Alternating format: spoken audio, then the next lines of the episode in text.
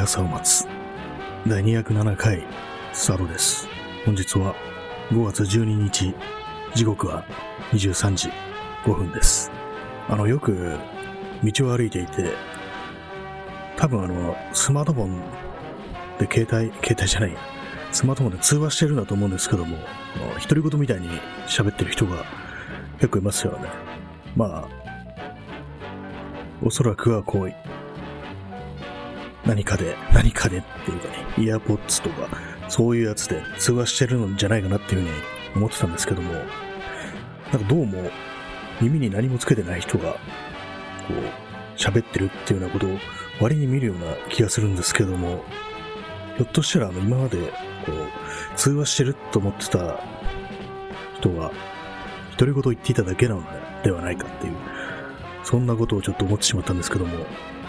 いかがお過ごしでしょうか。なんかこう、すれ違いざまになんか、こいつ、こいつ、こいつって言い方もないですね。なんかこの人になんかブツブツ言ったなっていう、そういうことがたまにあるんですけども、何なんですかね。よく聞こえないんですけども、ひょっとしたらこっちに向かって何か言ってんのかなというふうに思ったりして、で、まあ引き返して、今何て言ったのっていうふうに言うことはまあもちろんないんですけども、なんかちょっと気になることはありますね。なんか、なんかブツブツ言ってこっちなんかちょっと文句でもあんのかなみたいな風なことを思う時があるんですけども、まあ、こんなことを思う方もだいぶどうかしてるなっていうふうに感じるんですけども、まああの、まあスマートフォンというものがこう普及してから、そしてまああの、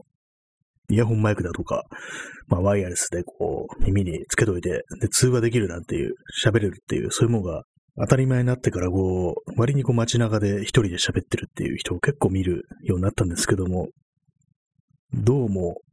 すべてがその通話ではないのではないかっていうような、まあ、当たり前のことに急に気がついたんですよね。っていうのは、あの、昔はなんか結構なんか独り言ブツブツブツブツ言ってる人が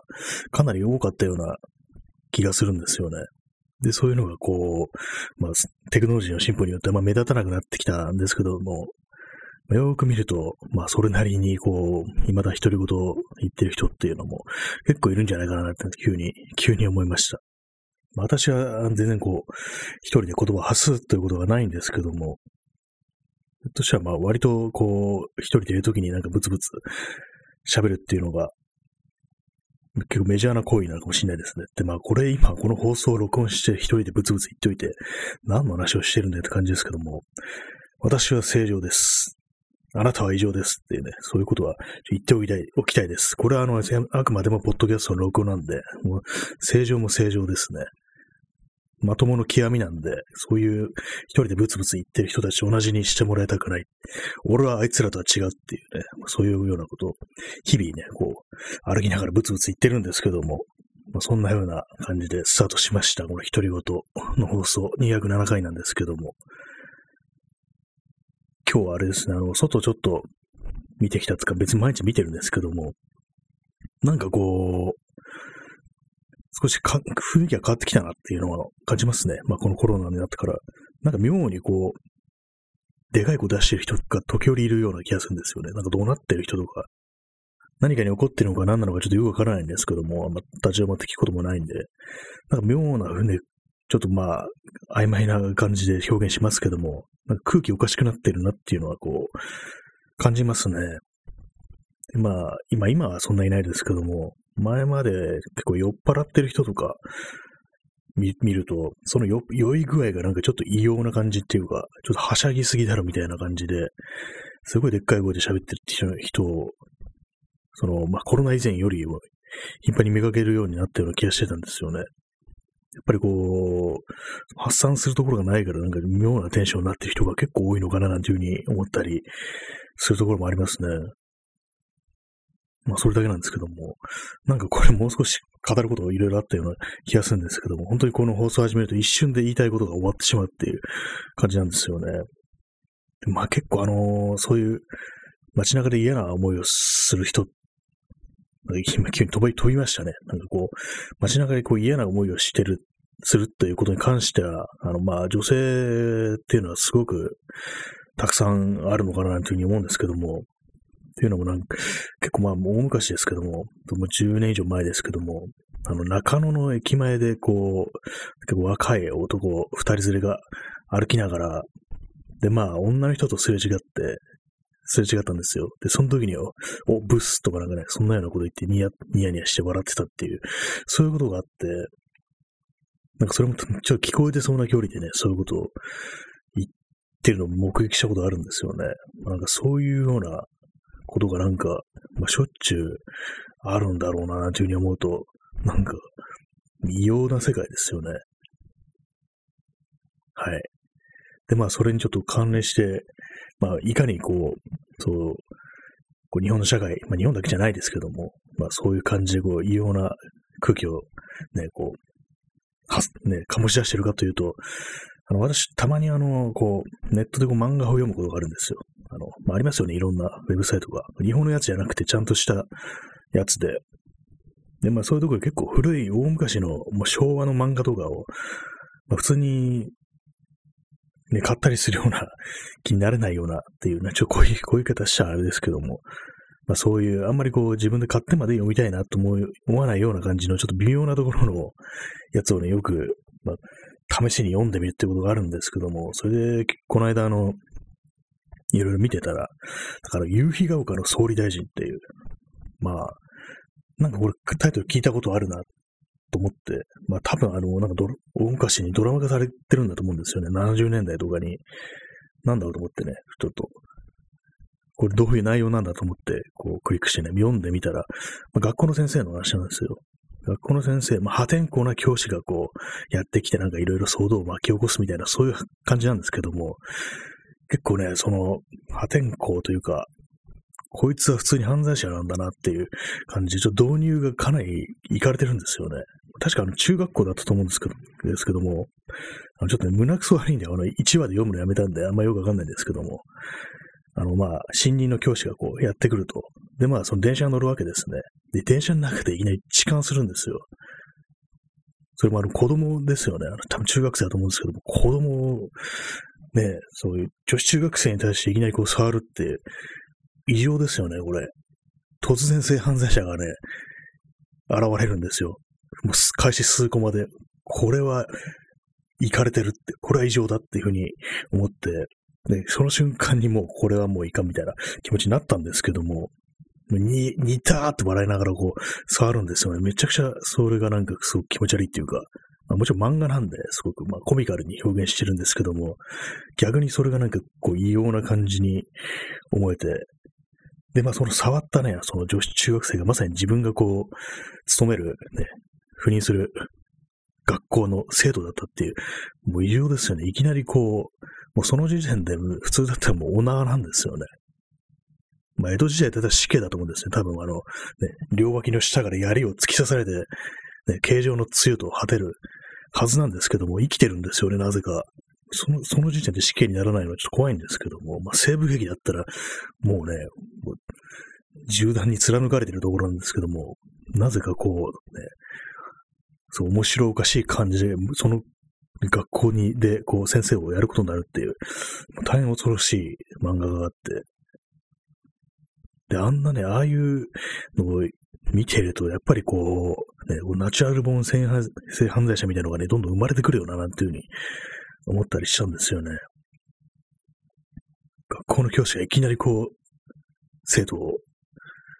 に加害するっていうね、もうトラウマもんですよね。こんな、こんなのが許されてた時代というのは、これはもう文明とは言えないだろうなんていうね、そういうようなことを思ったんですけども、昭和という時代の恐ろしさっていうのを感じましたね。結構でも、昔の漫画って本当に普通になんか、こう、ロリコンだの、ベドフィリアだのっていうのが現れて、どんどんどんどん出てきて、ちょっとびっくりするような、こう、展開のって結構ありますよね。それがしかもすごくちゃんとしたヒットした、まともな漫画扱いされてるっていう、結構ゾッとするようなのが結構あるんですよね。昔の漫画っていうのはそう見ると。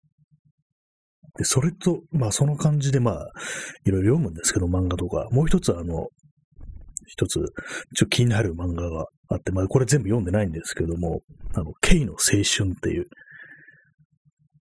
これあの原作が小池和夫なんですよね。まあちょっと気になるんですけども、小池和夫って人なんかあんまっていう感じで自分には思ってるんで、なんかちょっともうなくなりましたけども、ツイッターとかでなんか結構炎上とかしてましたよね。割にこうなんか、女を舐めてる的ななんか、ね、そういうパーソンに自分はね、思えるんですけども、でもなんかその K の青春、K はカタカナで、青春はすごい春っていう、凄まじい春っていう、書くんですね。なんかすごいタイトルですね。まあ、K っていうとなんか女の人の名前みたいですけども、主人公あの、男ですね。まあ、元侍、なんか浪人みたいな感じで、で、まあ、それもあの、結構、なんですかね、あの、おいとまだったか、所払いだったか、なんだか、普通、藩を追放されて放浪してるっていう。で、自分がこう、自分と結婚するはずだった女の人を探してね、放浪してるっていう、そういう内容なんですけど、まあ時代劇ですよね。それなんですけども、なんかその主人公のキャラがちょっとなんか変わってるというか、すごいなんか自分、まあ、要はその探して女の人がなんでそういうふうに離れ離れになったかっていうと、まあ多分その、まあ税源とか、まあ人買いにこう売られたっていう、そういう感じだと思うんですよね。元武家で、まあ結構まあ身分があった女性が、そういうような感じで、まあ、まあ、落書の身にね、落書するっていうね、落ちめるっていう、まあ、そういう、まあ、この表現もどうかと思うんですけども、まあ、そういうような、まあ、それで、まあ、すごく、まあ、剣の腕が立つ、ね、達人なんですけども、それで、こう、探し求めて、こう、放浪してるっていう。結構あの、な今、今でいう長野県のあたりをなんかいろいろ、こう行ったり来たりしてるみたいな、そんな内容っぽいんですけども、で、その主人公はなんかこう、やっぱり、まあそういう身の上なんで、で、まあ、まあ、女性に対してこう乱暴を働こうとするね、男がいると、もう、激怒して、もう、首をね、跳ね飛ばしたりするんですよ。いきなり切り殺すっていう感じで、うわーってもう絶叫してこう、そういうことするんですけども、で、まあそういうふうに、こう、人を殺すこともありつつ、その反面、まあその、ね、自分の愛する人に会うために、こう、どうしても自分は生きていなければならない。生きてるだけじゃなくて、こう、心が清いままではないといけないみたいな、そういうようなことを結構頻繁に言うんですね。だからもうなるべくこう揉め事とか避けたりして、でも屈辱的な扱いを受けても我慢するっていう、そういうシーンが、ね、結構あるんですよね。その辺なんか結構珍しいなと思ったんですけども、普通だったらもうぶち切れて、ね、手当たしちゃいぶっ殺してるっていうところなんですけども、結構あの、トラブルを避けるために、こう、まあ、刀とか、まあ、あげちゃったり渡したりするんですよね。その、まあ、その族に対して。で、まあ、そういうふうに言われた相手も、え、お前、お前さんの命よりも大切な刀をそんなふうに渡していいのかい？いみたいな感じで、ちょっとキョトーンとしてびっくりするみたいな、なんか、そういうなんかちょっと変わった展開の漫画なんですよね。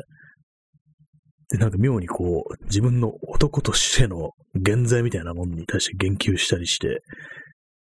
まあ、そうなんですよ。まあ、あんまりこう、全部喋るとあれなんで、自分もあんまり、まだね、6話ぐらいまでしか読んでないんであれなんですけども、まあそんなのがあるという話でした。ね、今途中でなんか全部説明するのがめんどくさくなって今切り上げましたね。まあそういう感じなんですけども、まあでもその原作が小池和夫っていうのは、なんかこういうのを作るんだみたいな、こういう原作書くんだみたいなことを思って、ちょっと不思議な感じでしたね。まあそんなところでした。まあ昔の漫画はなんか変だっていうね、そういう話でしたね。で、夕日が丘の総理大臣はね、こう、もう強姦魔が主人公だっていうね、まあ強姦するシーンはないと思うんですけども、いきなりこう痴漢してるって、しかもね、教師がいきなり痴漢するって、もう、もう狂気に満ちた、こう、ね、漫画だということをちょっと言わせていただきました。こう、おかしいですよね。おかしいですね。世の中本当おかしいですね。で、まあ、また元に戻るんですけども、話が。今日は外を歩いてて、なんかちょっと空気、まあその街の歩いてる人とか以外にも、なんていうんですかね。なんか、この間の、その駒沢公園とかあの辺りに行った時に、街の様子がなんかちょっとあの大晦日っぽい、まあ全然人がいないっていうような感じがして、で、まあまあ、あれなんですよね。まあ、ゴールデンウィーク中で、かつ、まあ、緊急事態宣言ということで、まあ、あんま普通の住宅地には人がいないっていうかな感じだったのかもしれないですけども、まあ、なんか、それに加えて、まあ、今日の感じ、歩いてたんですけども、なんか妙に黄昏っぽいっていうか、なんかちょっと文明の終わりみたいな、ね、雰囲気が漂ってるんですよね。やっぱりこう、まあ、店とかが本当に閉じて、広告とかもね、払えなくなってって、で、そういうのがすごく、なんか、すごい終わりを予感させるような感じで、何も新しいものが生まれてないっていうような感じは結構久々っていうか、こういうの初めてひょっとしたら見るかもしんないなっていう、まあ、新陳代謝が一切ないみたいな感じの、ただただ、ほんと、ボロボロボロボロ、歯が抜けていくみたいな感じでね、店がなくなっていくっていうような、で、まあ人もあんまいないっていう、まあ、いるところにいるんですけども、駅前とかそういうところにはまあいるんですけども、少しちょっと入ったところに行くと、そういうふうになんか妙にこう、ね、文明の黄昏みたいな、そういう空気が漂ってるんですよね。なんかちょっと異様な感じになってきたななんていうふうに思うんですけども。まあ、でも、あれですね、あの、緊急事態宣言も、多分もう2週間ぐらいですかね、ちょっと経ちますけれども、やっぱり2週間経つとなんか少し緩みっていうか、なんか、ちょっと現実味がなくなってくるっていうか、こうやばいっていう気持ちがやっぱり薄れてくるんですよね。私もそうなんですけども、ゴールデンウィーク中とか本当になんか変異株やばいのかなみたいな感じで、割にこう、一体どうなってしまうんだろうって思ってたんですけども、なんかこう、時間が経ってみると、少し経ってみると、あんまりこう、切迫感というかね、あんまりこう、現実味がなくなってしまうんですよね。奇妙なことに。ぱりなんかそういう風になってしまうんで、ここはあれなんですよね。やっぱりこう、ちょっとインパクトをもたらすために、こうね、政府与党の人間がこう一週、週一ぐらいでね、結構死んでいった方がいいんじゃないかなっていうふうに思うんですよね。もちろん、あの、自宅で、自宅で待機して死んでいくっていうような感じにすれば、そしたらね、こう、少しもう身も引き締まるというか、やばいのだっていうふうになると思うんですよね。なんか内閣が一人ずつ死んでいくっていう一週間ごとに、そういうふうにした方がいいんじゃないかなっていうふうに、ふと思いましたね。そういう風にした方がいいんじゃないかってね、一歩間違えたら、ちょっとね、やばい方向に取られるかもしれないですけども、決してそんなことをね、望んでは、ちょっと望んでますけども、まあ別に何かしてやろうなんていうね、そんなこと全然思ってないんで、一応言っときますけども、わけのわからないこと言ってますね。結構あの、たまにこう、この放送で適当なこと言いますけども、今のちょっとまずかったかなっていうようなことがたまにあるんで、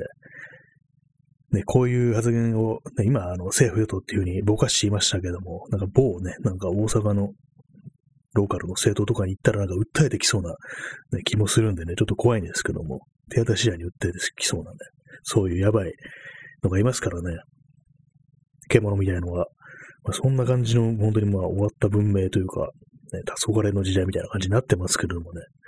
皆様いかがお過ごしでしょうか。そんな中ね、こういうふうに、こう、ブツブツブツブツ独り言言ってるっていうね、非常に危険な、ね、空気を漂わせてる放送なんですけども、まあそんな感じで今日はこの辺りで終わりたいと思います。結局、あの、あれですね、いつも、こう、原稿みたいなものを書いた方がスムーズに、こう、喋れるっていうふうに思うんですけども、なかなかそれできませんね。あと、今、あの、すいません。ここまで来て、お便りをいただいていたってことに気づきました。ちょっとあの、読み上げますね。昨日あのね、やろうと思ってて、あの、やんなかったんで、ちょっと読み上げたような気がして、錯覚してしまったんですけども、ちょっとまだ、改め、改めてっていうか、ね、これ、読ませていただきたいと思います。読ませていただく。よくおかしいな。読み上げたいと思います。えー、ラジオネーム、お役立ち情報マンさん。新谷さん、こんばんは。こんばんは。新しいバームウォーター、味が薄くなってまずくなったらしいです。散歩にもマッチする飲料の選択肢から落ちそうですね。はい。ありがとうございます。えー、あ、そうですね。あの、バーム、バームの味が変わったっていう。まあ、この間、あの、散歩の時にね、こうバームを飲んで行ったなんていう話をしたんですけども、まあ、あの、運動する時とかに、こう、飲むとね、こう、体力アップというか、まあ、長持ちするなんていうふうに、ね、私は思うんですけども、それがどうも味が新しく変わったようで、味薄くなったんですね。もともと結構薄いのに、さらに薄くなるんだっていう、ね、ちょっと、あれ以上になるとっていう感じですね。何ですかね。甘味料みたいなのが変わったんですかね。私、あの、この間飲んだのは、新しくないやつだったのかな。やっぱりまずく、まずくなったんですよね。あんまりまあ、あれに味は求めてないですけども、まあ、それでもちょっと、あんまりだとっていう気もしますけどもね。散歩にもマッチする飲料の選択肢から落ちそうですね。そうですね。やっぱりまあ、あれはな、バームって結構まあ、安いんですよね。80円ぐらいで買えるっていうのがあって、まあなんとなくこれ、するかみたいな。で、まああと一番いいのは効くっていう。私あの前にジョギングしてた時に、そのやっぱやっぱりあの走る前にこう飲んでいくと、あからさまにこう、走る距離が伸びるっていうのがあるんで、何こう長時間歩くときは、時折そのバームを飲んだりしちゃうんですけども、ひょっとしたらまあ他にも、まあ適したのがあるのかもしれないですね。よくなんかアミノバイタルだとかなんかそんなようなのありますけども、あれはどうなんですかね。あんまそういうふうに、あの、運動の前に飲んでみるっていうのを試したことがないんで、いろいろあるのかもしれないですけども、バーム以外のなんかそれっぽいやつってちょっとまあ値段が上がるんですよね。普通のペットボトル飲料と同じような値段になってるってことで、なんか一番ね、そう、費用対効果というか、こう安上がりで、かつ効くっていうね、そういうものがバームウォーターだったんですけども、どうもそうでもなくなってしまうのかなというふうに思ったりして、でもこの間のその37キロ歩いた時はあんまりバームバームのその効果よりも上回った感じしますね、その体力の消耗は。結構難しいところですね。だからまあ、効き目、まあ味とかあんま変わってないような気がしたんですけど、ひょっとしたらまあ新しいやつだったのかなというふうに思ったりして、今なんか変なこと言ってますね。それは関係ないだろうって、味と効果は別に関係ないだろうっていう気がするんですけども、そうなんですよね。こう、何もこう、原稿書かずにこう喋ってると、かなりこう、適当な感じになるっていうか、最近はもう、最近あの、あれなんですよね。こう、行き当たりばったりというか、その、その場その場でこう喋っていくっていうのが結構下手くそになってるような感じがしてて、割になんか何を言っていいかわからなくなってしまうっていう、ちょっと思考停止するような状態になってしまうことたまにあるんですよね。たまに使う結構あるんですよね。前はあの、疲れてる時とかそういう時だけだったんですけども、ここす、ね、こう数ヶ月なんか常にそんな感じで、なんかいつぼんやりしてるようなところあるんですよね。何なんですかね、これは。やっぱりこう、あんまり喋ることがないっていうのは本格的に今聞いてきたのかなっていう。あとはまああれですね、あの、毎日、毎日放送しなくなったっていう、それもあるかもしれないですね。やっぱりこう毎日やるっていうのが結構な、その、まあ、鍛えるっていうね、こう、喋り筋、ポッドキャスト筋を鍛えるのに、まあ、ちょうどよかったのかなというふうに思うんですけども、まあ、とはいえ別に喋ることないのに無理にやってもなんかっていう感じなんで、まあ、どっちでもいいですよね。どっちでもいいですよねってね、その聞いてる人にそんなこと言われてもしょうがないんですけどもね。そんな、えー、お役立ち情報マンさん、ありがとうございました。本当に役に立つ情報でした。やっぱりまあ、そうですね、新しい何かをちょっと探してみたくはありますね。なんかより効きそうなやつ。結構その、まあエナジードリンクみたいなのもたまに飲みますけども、割となんか自分のコンディションによって効き目っていうものがかなり変わってくるような気がするんですよね。全然こう前はすごく効いて、ね、シャキッとしたのに、なんか今回飲んでみたら全然効かないなっていうこともあるんで、まあそれは多分自分のね、体調とかコンディションとか、まあ、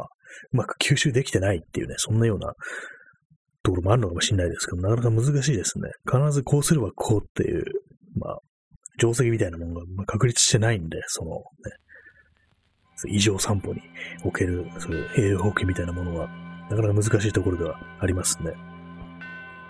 そんなわけで、まあ、お便りを最後に読まさせていただきました。そんな感じで本日はこの辺りで終わりたいと思います。えー、今日のお別れの曲は、またいつもと同じ3 o'clock in the morning です。まあ、新しい曲は今日は変わりませんので、まあ、いつも通りですね。まあ、そんな感じで本日はこの辺で終わりたいと思います。それでは皆様、さようなら。